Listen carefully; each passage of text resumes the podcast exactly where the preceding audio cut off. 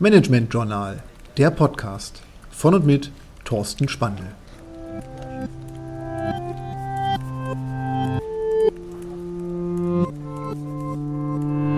Lifehacks, die Tooltips. Heute Evernote. Evernote ist ein digitales Notizentool.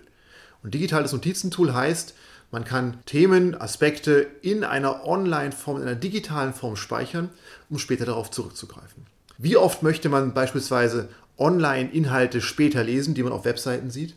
Wie oft findet man Dinge, die man sich aufschreiben möchte, gerade keinen Zettel parat hat? Und wie oft gibt es vielleicht ein Bild, das man sich fotografiert, um es auch später zu referenzieren und auch dafür keine Kamera-App verfügbar hat?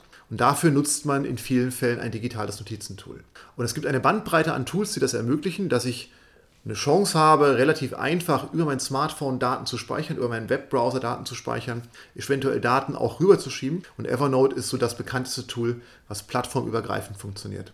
Plattformübergreifend heißt, das funktioniert auf Smartphone-Betriebssystemen wie Android und iOS. Das funktioniert auf PCs mit Installationen, aber auch Webbrowser basiert.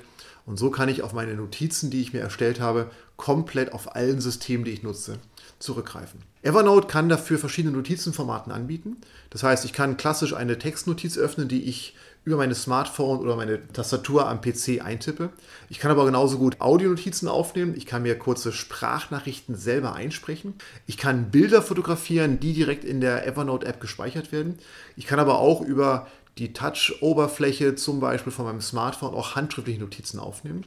Und so kann ich relativ leicht wirklich Notizen in Evernote integrieren.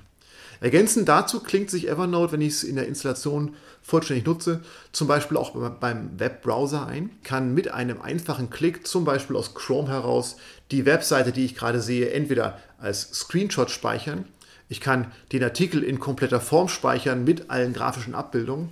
Ich kann aber genauso gut den, Artikel, den ich gerade lese, in nur Textform extrahieren lassen. Und so kann ich nach und nach mein Notizbuch füllen und habe ganz viele Inhalte, die ich auf verschiedenen Kanälen gewonnen habe, nachher parat. Mittlerweile klingt sich Evernote sogar in Google Mail ein und ich kann auch beispielsweise Nachrichten, die ich erhalte, sofort über Evernote klippen und ebenfalls im Notizbuch speichern. Und interessant wird es, wenn ich anfange, diese Notizen, die ich habe, für mich zu strukturieren, wenn ich sie in Notizbücher strukturiere, die dann Notizen zu bestimmten Themen auch klassifizieren. Und so entsteht nach und nach eine Notizbuchhierarchie, die mir die Inhalte, die ich mir gerne merken möchte, in einer strukturierten Form aufbereitet und wo ich zu bestimmten Zeiten über, je nachdem, was für ein Instrument ich gerade nutze, ob es das Smartphone ist, ob es der PC ist, ob es mein Tablet ist, immer darauf zugreifen kann. Wichtig dabei ist ergänzend, dass ich meine Notizen auch mit Schlagworten versehen kann.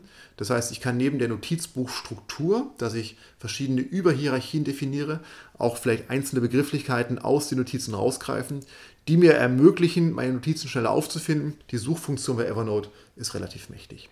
Und so habe ich ein Tool, das alle Notizen, die ich hier machen möchte, in einem einzigen Account speichert, wo ich alle meine Themen zusammen auf einem Device nachher nutzen kann, obwohl ich sie über unterschiedliche Eingabemechanismen zusammengefügt habe. Und so entsteht ein sehr, sehr mächtiges Tool und Evernote ist dafür quasi der Marktführer, den man auch als Namen dahinter kennt.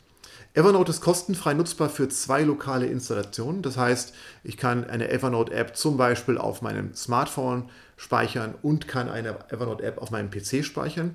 Dort habe ich dann wirklich native Anwendungen, das heißt Anwendungen, die auf den Geräten selber liegen und entsprechend Daten dort auch direkt zugreifbar machen. Ich kann aber Evernote auch erweitern um eine Premium-Funktion, um dann auf noch mehr Geräten dort auf den verschiedenen Smartphones, auf einem Tablet, auf einem PC entsprechend dort auch nutzbar zu haben. Unterscheidung zentral zum Thema kostenfrei und Premium ist, dass bei Evernote kostenfrei mit den zwei lokalen Installationen in der Regel diese Notizen online genutzt werden müssen. Das heißt, das Synchronisieren findet online statt. Bei Premium ist es auch entsprechend offline möglich. Aber man kommt auch gut mit der kostenfreien Version aus. Ich nutze sie auch seit geraumer Zeit und bin damit sehr zufrieden. Jetzt möchte ich aber nicht nur für Evernote Werbung machen, sondern es gibt natürlich verschiedene Alternativen. Ich möchte ein Programm rausgreifen von Microsoft OneNote. Ist sehr ähnlich strukturiert, lässt sich in der Regel auch kostenfrei nutzen, gerade auch mit Microsoft-Produkten sehr schön integriert. Deswegen digitale Notizen als wirkliches Helferlein, den Unterlagenstrom etwas zu strukturieren. Evernote als Marktführer, OneNote als Alternative und das als Tooltip für heute soll es gewesen sein.